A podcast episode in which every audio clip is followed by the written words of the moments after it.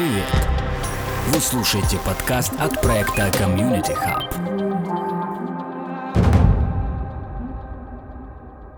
Дамы и господа, мы рады вас приветствовать на очередном подкасте из серии Universum. Сегодня по плану должен был быть еще какой-нибудь философ, социолог или, ну, тот, кто не связан с криптой напрямую. И, к сожалению, они отказались по неизвестным нам причинам. Поэтому мы пригласили человека, который давно желал к нам попасть на подкаст. Его имя Элвис Зуев, является жертвой киберэкстрасенсов. Мое имя Александр Юрьевич Тухова-Кобылин, и мы начинаем. Элвис, привет, как твои дела? Здравствуйте, Александр. У меня все хорошо, а у вас? Вашими молитвами, как говорится. Элвис, у меня вопрос такого рода. Во-первых, расскажите, пожалуйста, почему жертва киберэкстрасенсов, что произошло? Ну и, соответственно, почему люди вообще до сих пор верят сверхъестественно в 21 веке?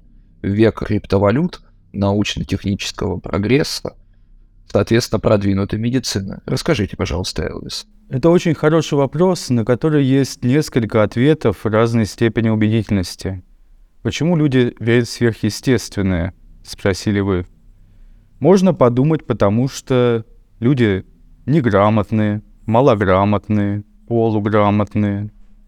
Однако тут можно вспомнить, что в Советском Союзе, скажем, стране, где ну, образование было, может, и не лучшее в мире, но получше, чем во многих других государствах, где людей воспитывали в духе материализма, атеизма, научного метода. В 70-е, особенно в 80-е, люди как с цепи сорвались и еще вчера сдававшие диалектический материализм, так называемый диамат, бросились с банками, наполненными различными жидкостями, заряжать эти самые жидкости в виде воды, пива, энергетических напитков, поставив эти банки перед телевизором, за которым усаживались всей семьей, начинали смотреть передачи Алана Чумака, экстрасенса.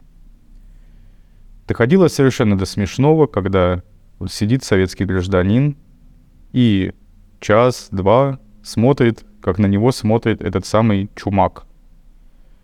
Вроде бы, как такое может произойти в стране, где людей учили тому, что ничего сверхъестественного нет, а если мы чего-то не знаем, то скоро узнаем, как это работает. Тут же люди начинают видеть летающие тарелки в небе над Воронежем, потом над Белгородом, Курском и другими городами южной полосы РСФСР. Многие объясняют это тем, что именно люди, замученные коммунистической идеологией, философией марксизма-ленинизма, радикальным материализмом, жаждали какого-то альтернативного знания. Отчасти это, наверное, так. Но и не так одновременно – Недавно вышла интересная книга петербургского исследователя Алексея Конакова, которая называется «Дай бог памяти. Убывающий мир. История невероятного в позднем СССР». Ее автор Алексей Конаков выдвигает очень интересную гипотезу. Он справедливо указывает на то, что главными носителями того, что мы называем паранормальное, сверхъестественное, мистическое, являлась на самом деле техническая интеллигенция советская – которая, по идее, работала с шурупом и болтом, точила деталь, ну, вернее, конструировала машины для заточки деталей. И именно вот эти вот технари, хардкорщики, как сейчас сказали бы, которые бы в наши дни занимались бы хардкорным IT, они как раз э, охотнее остальных проецировали в остальное общество идеи об инопланетянах, о полтергейсте, континенте Атлантида, и так далее и тому подобное. Мне вот на ум, например, приходит, вспоминается сразу, был такой писатель, более известный, наверное, как писатель среди гуманитариев, а среди людей, занимающихся более точным знанием, известный как ученый Александр Кондратов. Вот он как раз был хардкорный айтишник, он был одним из первых специалистов в области ЭВМ, и он вместе с лингвистом и антропологом Кнорозовым занимался расшифровкой письменности майя — и применял в Новосибирске передовые для того момента методы дешифровки письменности, собственно, с использованием ЭВМ. И вот этот же человек, который получает доступ к ультрасовременным на тот момент технологиям. Он же был одержим восточной метафизикой в ее таком очень странненьком изводе, нью-эйджерском, йогой, э, очень любил ту же самую Атлантиду, написал несколько монографий о несуществующих континентах, которые даже ста- сам начал придумывать. Автор книги, которую я упомянул, он говорит, что интерес к сверхъестественному — это как раз производное от нашего научного знания и именно воли к научному познанию, объяснению мира. Без вот этой вот жилки научно-познавательной люди не стали бы смотреть в космос, искать там летающих инопланетян, призраков, потому что вот именно советская ментальность с ее жаждой познания всего неведомого, необъяснимого, потустороннего, привила людям интерес к поиску неких вещей, которых мы не видим, не щупаем, но почему-то подозреваем, что они есть. Господин Зуев, а вот скажите, пожалуйста, а известно ли вам, кто такой Барабашка? Барабашка. Именно так. У этого существа есть очень много имен, А знаете ли вы, как появилось именно это имя? э, даже теряюсь в догадках. Позвольте я расскажу вам и нашим дорогим слушателям. В октябре, по-моему, 88 года в газете «Труд» появилась сенсационная статья о странных событиях в московском общежитии в районе Лихобор. В одной из комнат появилось неведомое существо, что не давало покоя жителям дома. В квартире, о которой идет речь, жило три девушки. Две, как я понимаю, вероятно, какой-то из стран, которая пребывала на просторах бывшего СССР, это Фируза и Флюза их звали. Третья была нашей русской женщиной Татьяной. А началось все так. Однажды ночью, когда уже все практически спали, в дверь постучали. Девушки проснулись, естественно, решили посмотреть, кто же это. Видимо, очень громко стучали, раз проснулись все трое. Очевидно, что циклы сна у всех различные. Тем не менее, за дверью никого не оказалось. Подруги осмотрели коридор, лестничную площадку, а на ней никого не было. Девушки решили, что им послышалось. Как вы считаете, Элвис, прекратились ли на этом какие-то странные, невероятные события? Я не сомневаюсь в том, что они только начались. Абсолютно верно понимаете. Дальше началось просто что-то невообразимое. Дверь самостоятельно то открывалась, то закрывалась. Электроприборы включались без участия людей. Зажигались конфорки на газовой плите. И, внимание, даже тапочки сами собой перемещались по помещению. Одной из девушек, Фирузи, если быть точным, удалось установить контакт с непонятным явлением. Полтергейст, это слово, между прочим, кстати, было весьма невероятным для э, СССР. Вот этот сам полтергейст перестал бушевать, стучать, хулиганить и разбрасывать вещи. Что делать дальше, девушки не знали, поэтому обратились к своему начальнику, арабу по фамилии Буканов. Он сначала не поверил, но потом лично убедился в присутствии непонятного гостя. Мужчина принял решение, что нужно обратиться в редакцию телепрограммы. Может быть, вам, кстати, она знакома, и вы ее помните. Очевидная и невероятная. Это, кстати, вот господин вот Конаков, да, вот вы упоминали. Вот он тоже, кстати, вскользь проходился по этой передаче. И что вы думаете? Съемочная группа приехала в квартиру, а с ними и представители газет. А Барабашке, как его прозвал, кстати говоря, режиссер Горовацкий, который делал видеосюжет вместе с Сергеем Капицей. Об этом барабашке узнала вся страна. Вот откуда ноги растут. Понимаете, Элвис? У меня есть дополнительный вопрос, кстати говоря. Вся вот эта вот история про то, что люди до сих пор верят сверхъестественно по различным причинам. Не является ли это одной из граней эскапизма? Как считаете? Я думаю, что отчасти это действительно так. Вот мы живем в такое странное мятежное время, когда не знаешь, что будет, ляжешь ты спать и проснешься или нет, и что будет, когда ты проснешься. Наверное, некоторым людям очень хочется верить в то, что есть некая все-таки упорядоченность в этом мире, который, в общем-то, перестал быть нами понимаем. Нам обещают технологическую сингулярность, а на самом деле сингулярность наступила гуманитарная. Мы не можем понять, как устроено человечество и какое место его в этом мире. Э, мы не можем понять просто естественную среду своего обитания.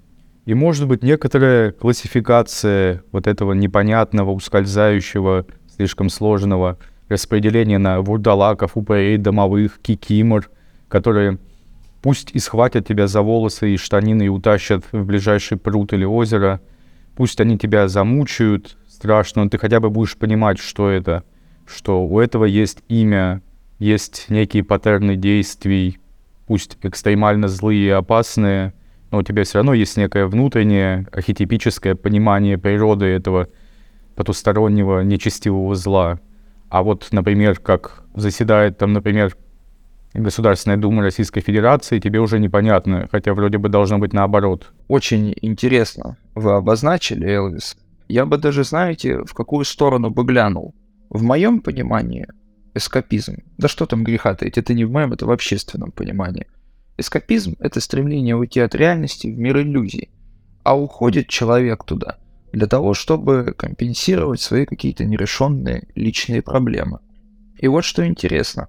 Буквально в прошлом году мы видели колоссальный всплеск такого, скажем так, события. Не знаю ли вам, знакомо ли вам это, сущность как Play to Earn.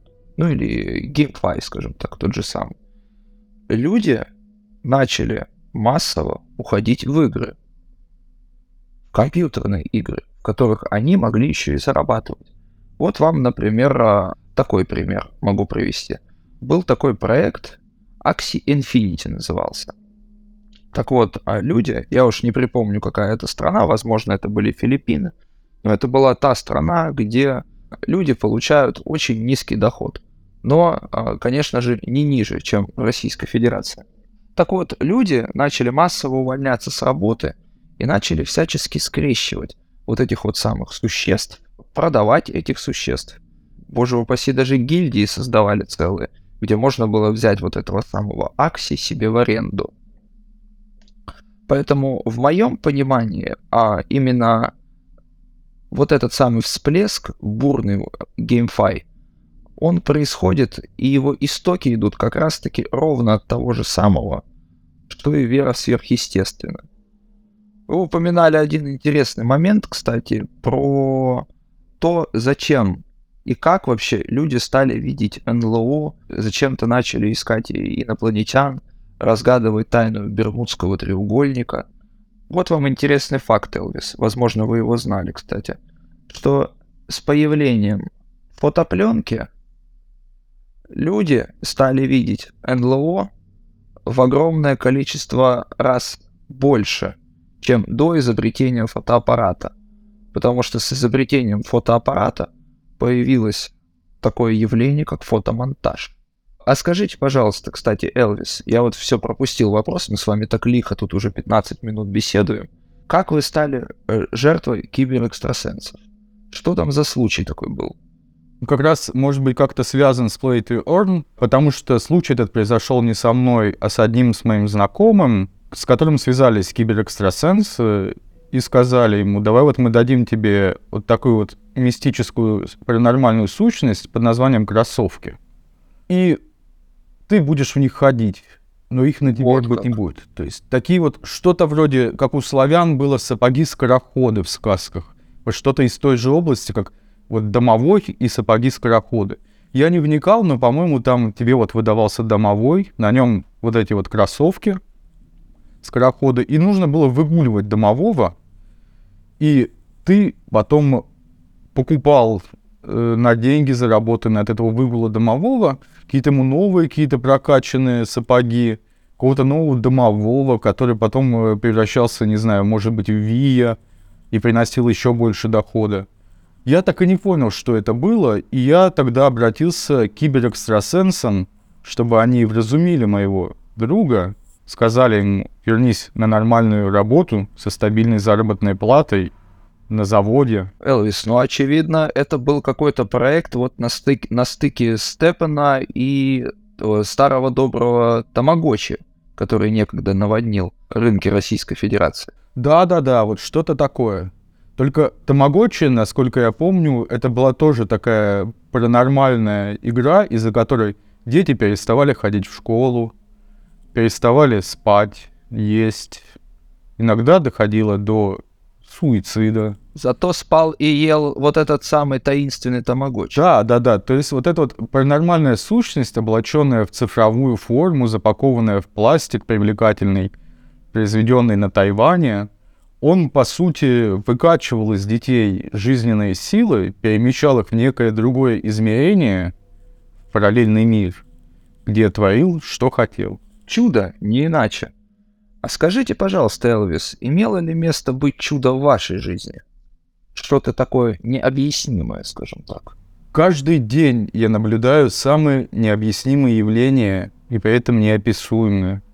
Но вот знаете, я вот согласен с богословами-кальвинистами, которые учат нас тому, что чудо каждое, любое, это на самом деле проделки дьявола.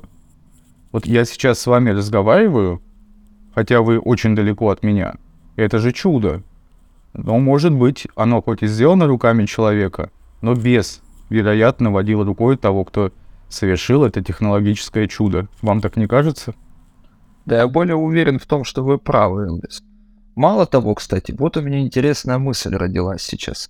А, за вот эти вот, а, сколько там, около получаса мы с вами, наверное, разговариваем, вы упомянули и Вия, и Кикимору, и Беса.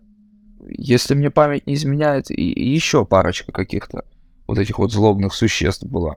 А вот вы знаете, что этим занимается целая наука под названием демонология? Слышали ли вы что-нибудь об этом? Да что вы говорите, признаться, слышал, но не вдавался в подробности. Представьте себе, Элвис, люди на полном серьезе изучают, и вот как раз вот как вы и говорите, вот э, со слов вот господина Конакова, Кадакова, может быть, люди занимаются тем, что изучают то, чего не существует, и пытаются это каким-то образом структурировать. Вот в моем собственном понимании это можно назвать лженаукой, псевдонаукой. Ведь фактически ничего абсолютно ровным счетом из того, что она делает, не имеет никакого смысла, кроме вот того самого структурирования данных. Ну вот смотрите, можете ли вы себе представить званый ужин? Вы, соответственно, собираетесь с людьми, э, и среди них оказывается некий такой знакомый. Вы видите его, он видит вас, и, соответственно, вы задаете ему вопрос, а чем ты занимаешься, добрый друг? Он, слегка усмехнувшись, говорит, а я Элвис, демонолог. Какая ваша первая реакция будет, если вам так скажет человек? Я бы, наверное, перекрестился. Любопытно. А ведь знаете, демонология — это как раз-таки та наука, которая структурирует данные о паранормальных явлениях без божественной сущности. То есть фактически это как обратная сторона, понимаете? То есть той самой веры, которая так распространилась по всему миру. То есть веришь в Бога, значит ты верующий человек, возможно, даже и приличный. Не веришь в Бога, но изучаешь и веришь в что-то темное, ты, получается, вроде как демонолог. И вот тут вот что интересно, кстати говоря, Элвис. Знаете ли вы, что существует так называемая белорусская народная демонология? Слышали ли вы что-нибудь об этом? Я слышал о том, что на Масленицу в белорусских деревнях производят обряд похорон деда. И это, возможно, как-то связано с той лженаукой, о которой вы рассказываете. Вы не слышали про такое явление? Слушайте, я про это слышал. Однозначно могу вам сказать. Но вот честно признаться, я когда изучал этот вопрос вкратце, я отметил, что там есть ровно три типа сущностей, которые они скажем так, изучают. Беда вся белорусской народной демонологии заключается в том, что люди для того, чтобы составить эти данные, необходимо, чтобы как можно больше людей в это верило. И как следствие, как можно больше людей это видело. Но белорусы категорически не хотят верить ни во что сверхъестественно.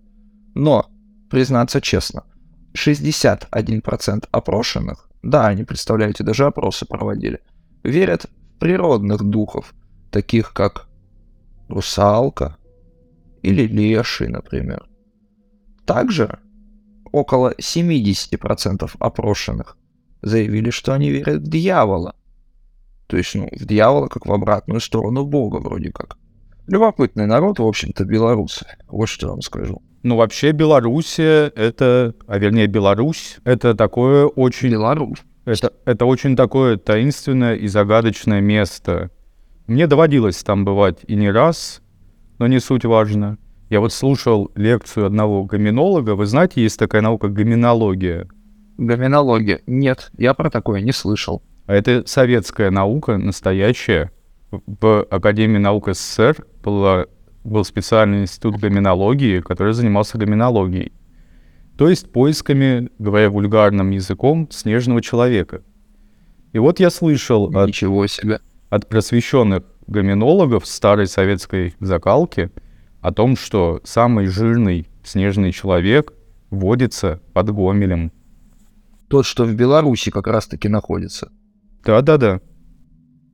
А, вот террас. Кто бы знал-то, честное слово.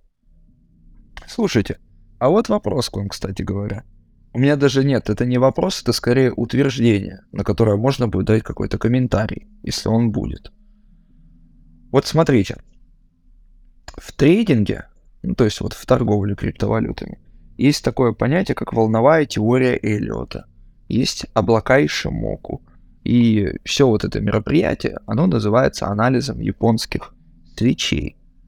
Знаете ли вы историю аукциона японских свечей? Как это вообще проводилось? Нет, просветите. Интересно. Вот. Вот вам история. Смотрите. Представьте себе, а есть такое понятие до сих пор, оно называется голландский аукцион. Голландский аукцион заключается вот в чем. А, предположим, есть какой-то лот, который вам нравится. Вот что вам нравится, скажите, пожалуйста. Мне, допустим, нравится тунец. Хорошо. Так вот, представьте себе, что есть очень хороший тунец. Невероятно хороший. Настолько невероятно хороший и настолько невероятно свежий, что вы вместе с неопределенным кругом лиц решили устроить на этого тунца аукцион. Стоит сопровождающий аукцион и объявляет, мол, ставку. 50, например. Чего-либо. Вот. А, и зажигает свечу. Дальше, соответственно, ваш э, какой-то товарищ, который так же, как и вы, очень любит тунца, выкрикивает 100. Свеча, заметьте, все еще горит. Так вот, собственно, это может продолжаться, весь этот аукцион, ровно до того момента, пока свеча не погаснет. То есть, соответственно, если последняя ставка будет там 2000 чего-либо, и свеча гаснет, то следующая ставка уже не принимается. Вот такая интересная история. Кстати, по типу именно вот такого голландского аукциона проводился аукцион Polkadot.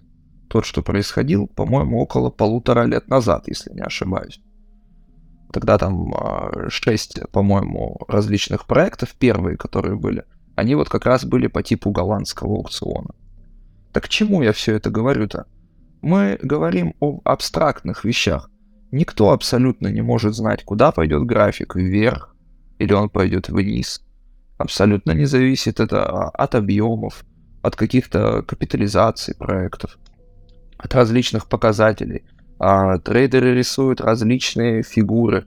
Они видят там в этих японских свечах и повешенного, и золотой крест, и черный крест, и что они только там, собственно говоря, не видят вообще. Это, как по мне, это сродни отливки на воск, вот, например. Знаете ли вы такой тип гадания? Скажите, Элвис. Э, Да, это один из очень распространенных, наряду с, например, выпеканием глиняных кувшинов и горшков. Вот, собственно говоря. То есть люди пытаются увидеть что-либо в том, чего фактически нет. То есть а, мозг таким образом устроен, что мы пытаемся постоянно все упорядочить, структурировать, найти какой-то смысл. И в моем понимании все вот эти волновые теории Эллиота, все вот эти вот возможные графики, вот этот самый знаменитый э, график на биткоин, который план B нарисовал и который в прошлом году в конце резко провалился. На самом деле это все не более чем фикция. Вот что я могу отметить. И корни всего этого, они как раз-таки идут вот с того вопроса, с которого мы с вами начали. Люди как верили в сверхъестественное, так и верят до сих пор. Что можете сказать по этому поводу? Дикие необразованные люди управляют финансовыми системами и в них участвуют. Что тут еще скажешь? А вот, кстати, вспомнил я по части демонологии такую вещь. Вы знаете, что такое кимбанда? Слушайте, даже не могу предположить, но, возможно, это что-то из монгольской демонологии. Не совсем. Но это очень может быть полезно в трейдинге. Особенно, если прибегать к анализу японских свечей и тому подобных восковых категорий. Кимбанда — это такой афрокарибский культ, адепты которого, в общем-то, относятся достаточно спокойно к миру, э, считая его таким средством достижения собственных целей. Такое афрокарибское макиавелианство, если можно так выразиться. Придумали его освобожденные рабы, которые не стали христианизироваться, а вместо этого придумали с нуля собственный мистический инструментарий взаимодействия со Вселенной. Адепты Кимбанды считают, что мир — это лишь иллюзия, что мир — это шахматная доска, на которой играют две большие сущности, одна из которых зовется Эшу, а другая — Помбажиру. И есть маленькие демоны Эшу, что-то вроде домовых, барабашек, полтергейстов, которые могут позволить помочь человеку достичь желанных им целей. Ну, например, чтобы биток стоил 60 тысяч долларов за штуку, а лучше 200 или 250 тысяч. Или, скажем, чтобы время повернулось вспять, и ты не вложил деньги в FTX и так далее. Во всем этом могут тебе помочь эти маленькие зловредные Эшу. Для этого тебе нужно всего лишь взять свечу, не японскую, а любую, э, раскопать могилу свежую, совершить ритуал подношения рома, кубанских сигар, прочитать нужные заклятия. Ну, там, на самом деле, это сейчас очень огрубляют, но примерно метод всегда один. И в итоге ты отдаешь свой мозг на растерзание демону, а он за это дарует тебе все, что ты так вожделеешь в этой жизни. А в чем, казалось бы, смысл? Вроде бы мозг у тебя один, и не очень хорошо, когда его терзает кто попало. А в том, что, а какая разница, это же всего лишь иллюзия. Зато тебе некоторое время, но будет хорошо, радостно, в твоей иллюзорной душе.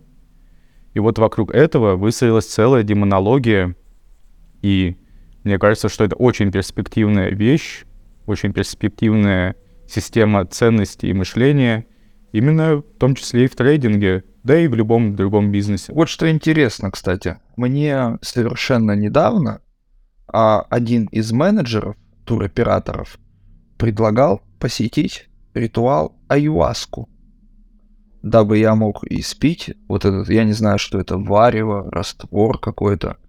Вот. На мой резонный вопрос, а зачем вам это надо? Мне было сказано, вы достигнете успеха в той сфере, в которой вы пожелаете. То есть вот получается, что а, если это действительно принять за правду, то есть если я, предположим, хочу достигнуть какого-то успеха, там, предположим, на поприще торговли криптовалютами, то получается, стоит приехать и спить вот этот самый аюаску, и все это у меня будет хорошо. Хм, вот у меня, кстати, идея одна возникла. А знаете ли вы, кто такие суккубы? Скажите, Элвис. Суккубы — это, насколько мне известно, те же инкубы, но с другими половыми признаками. Суккуб Ну, это вы прекрасно знаете без меня, что это демон, который в средневековых легендах вторгался в сны и мужчин, и мальчиков в виде привлекательных женщин, а затем соблазнял или насиловал их. Так вот, мне совершенно недавно, кстати, и вот вы меня удивили, Элвис, что вы знаете, кто такой инкуб. Вот. А знаете ли вы, как выглядел инкуб? По описаниям, безусловно. Скажем, я думаю, что, знаете, вот есть такой певец Genesis Blair Pioage, основатель групп Throbbing Gristle, Psychic TV, и у него же был культ собственный, мистический, эзотерический, под названием «Храм душевной юности». Вот мне кажется, инкуб должен выглядеть именно как Genesis Blair Pioage. С золотыми зубами, с э, вставной грудью женской, но с первичными половыми признаками мужчины. Боже упаси такое увидеть в реальной жизни.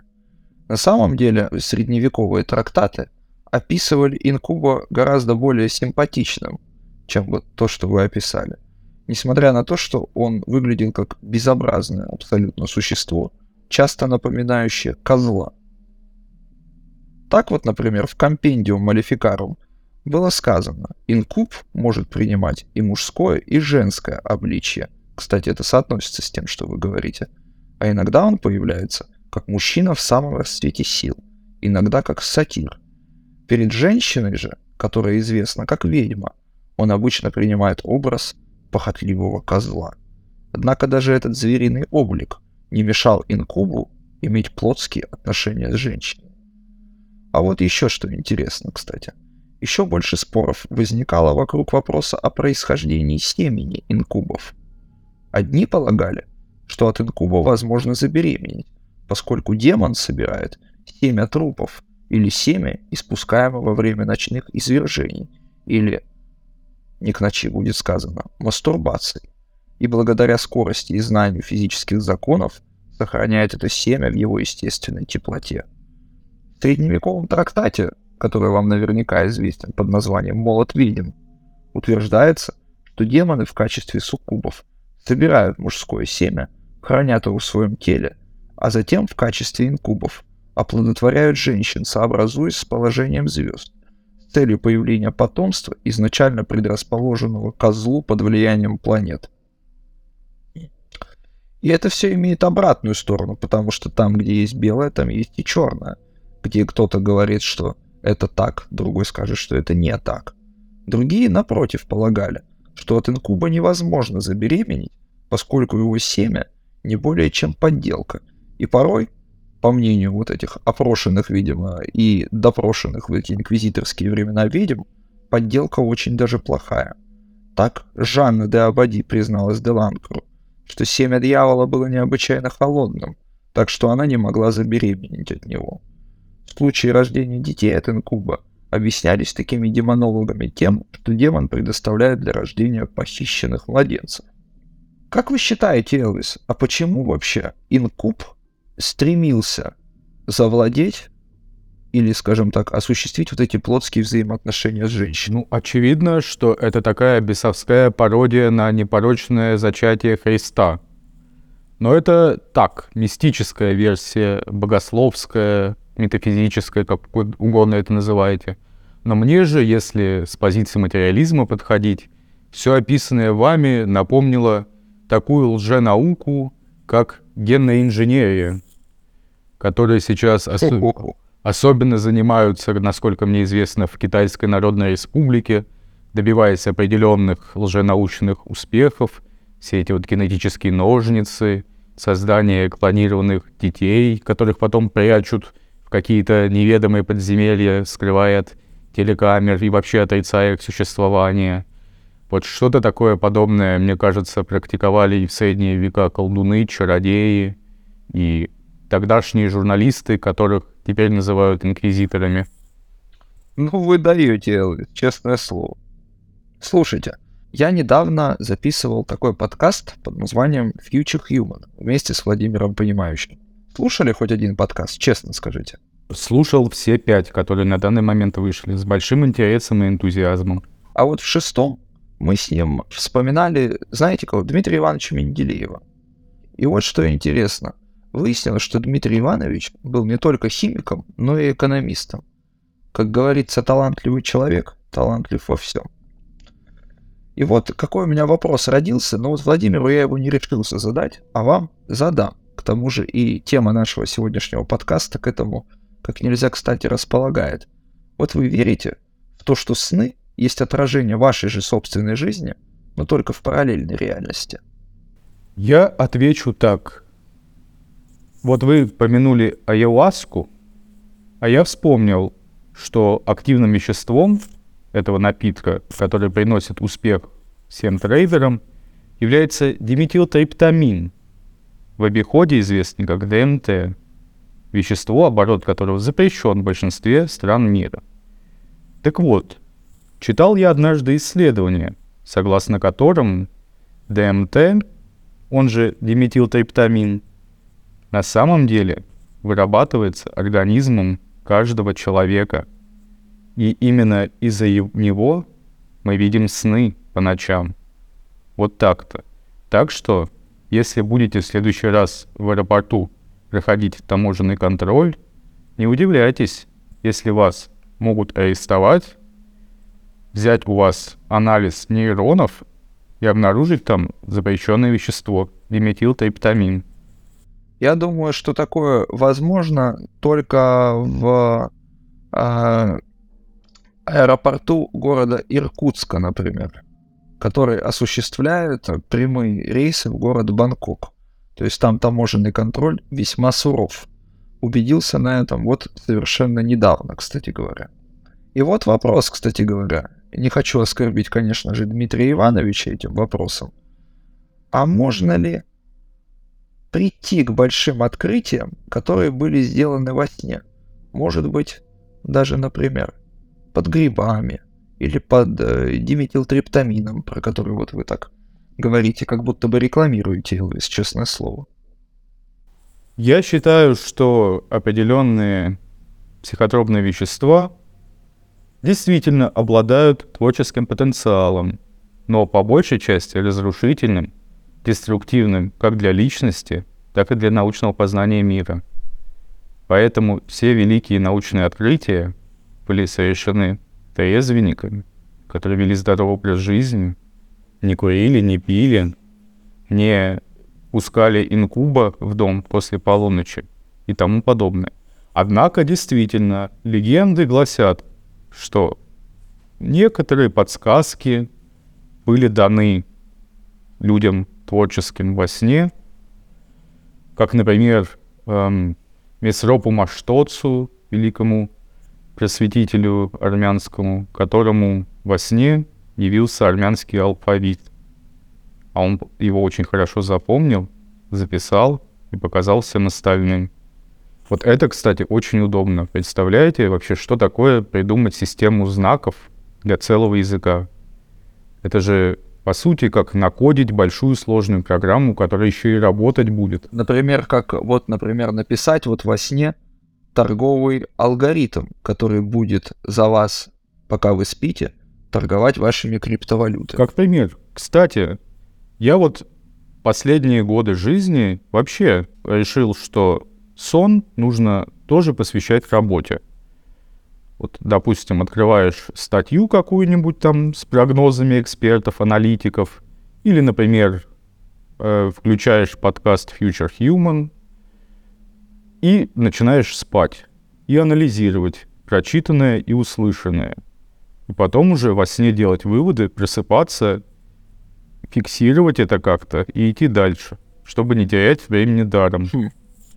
Я вот, кстати, вот сейчас только смог сформулировать а, идею, потому что у меня возникло противоречие. Вот вы говорите, что, мол, вот а, диметилтриптамин способствует а, тому, что люди видят сны. Но ведь получается, что а, Дмитрий Иванович Менделеев который видел сон и впоследствии сформировал периодическую таблицу элементов Дмитрия Ивановича Менделеева. Получается, что вроде как он под DMT это сделал.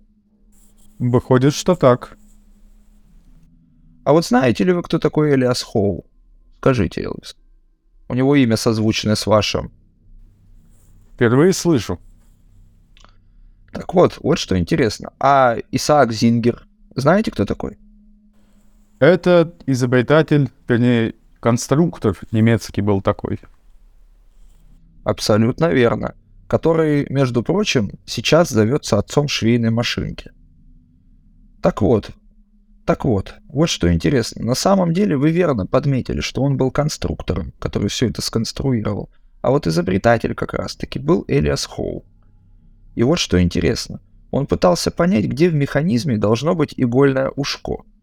Вот вы пользовались когда-либо швейной машинкой, скажите. Признаться, не доводилось.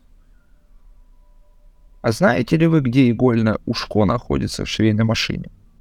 По-моему, там есть такой вот механизм, внутри которого каким-то непостижимым, чудесным образом вставляется игла. Ну что же вы, это же ведь шпулька. Ммм, действительно. Так вот, изначально это игольное ушко располагалось на тупом конце, как у обычной иглы, но это мешало протягивать иглу через ткань. Так вот, Элиасу Хоу однажды ночью приснилось, что он попал к дикарям, как вот Владимир Понимающий сказал бы, к бушменам, которые требовали создать, не поверите, швейную машинку для их вождя. Туземцы угрожали ему странными копьями с дырками на наконечниках у самого острия. На утро изобретатель понял, что в машинке игольное ушко должно быть у острого конца иглы, а не у тупого, как раньше. Ну, видит Бог, если бы мне приснились туземцы, у которых там дыры в копьях, я бы точно это все списал на DMT. Видит Бог. А вопрос есть, ЛС. Вот от нашего благодарного слушателя вопрос. Спросите, пожалуйста, кто в детстве страшил Элвиса больше всего? Признаться, мое поколение больше всего страшилось сперва аналоговых, а потом и цифровых образов, порожденных другими людьми, как я теперь понимаю. Например, когда я был совсем маленьким ребенком, я увидел по телевизору художественный фильм «От заката до рассвета». Помните, там была такая Ого. сцена, где героиня Сельмы Хаек танцует танец со змеей, искушая тем самым О, мужчин, присутствующих, конечно. а потом вдруг превращается в нечто вурдалачное, такое восточнославянское, из фильма «Вий».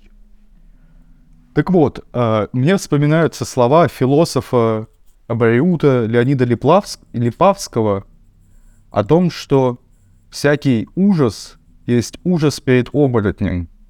И это действительно так. Вот эта сцена, которая мне в детстве очень запомнилась. Женщина, которая превращается упыря вурдалака.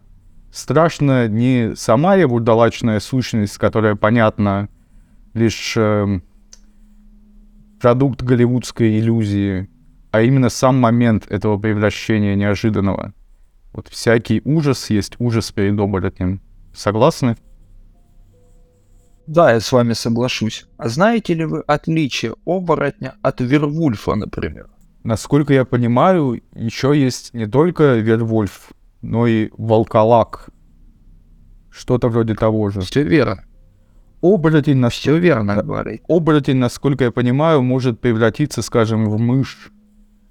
Или какие еще есть интересные такие сущности?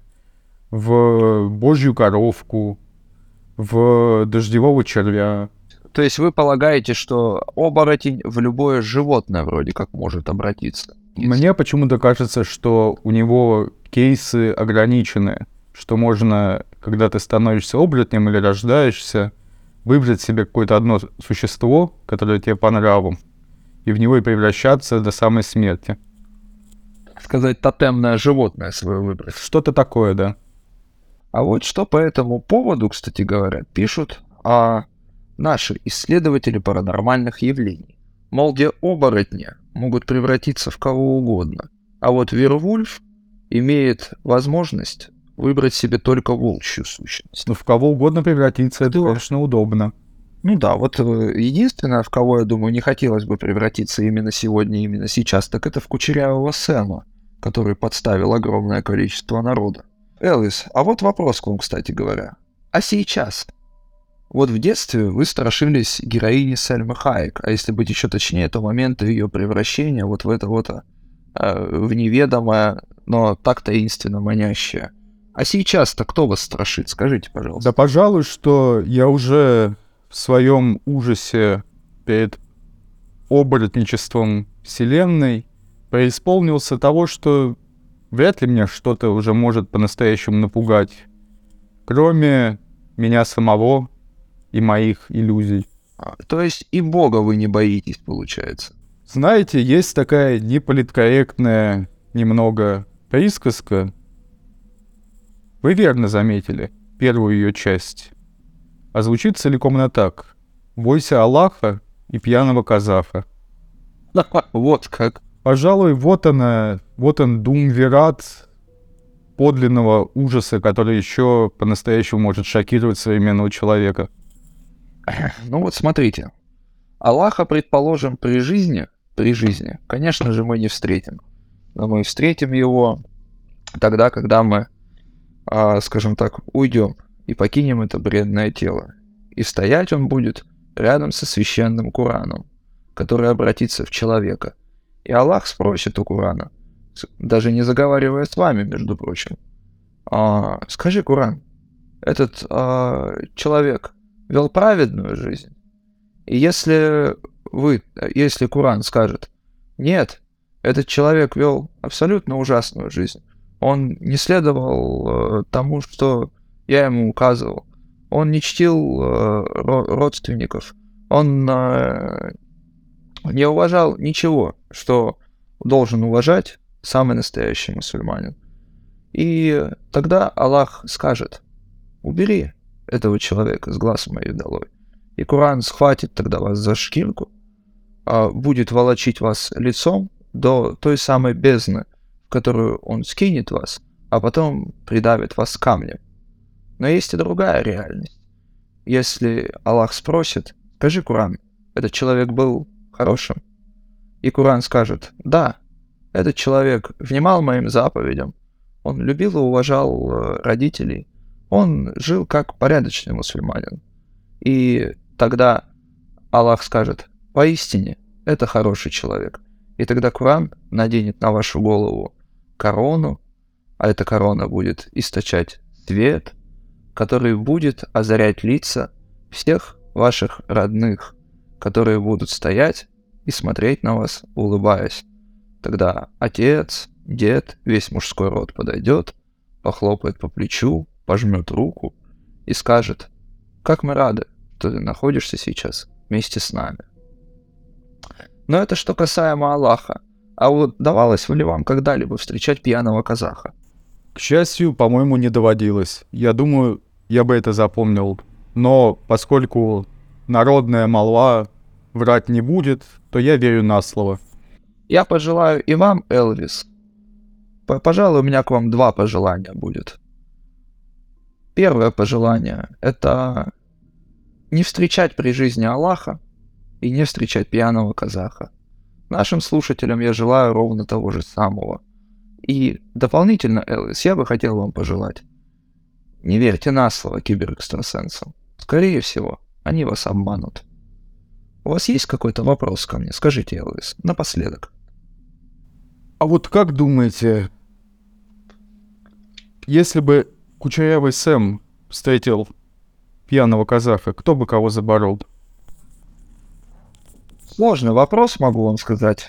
Но тут надо понимать мотивацию скорее Кучерявого Сэма, потому что у пьяного казаха мотивации нет. Исчерпывающий ответ. Благодарю вас за этот подкаст. Это был очередной подкаст из серии Universum. До новых встреч. С нами был Элвис. Прошу прощения, как фамилия еще раз? Зуев.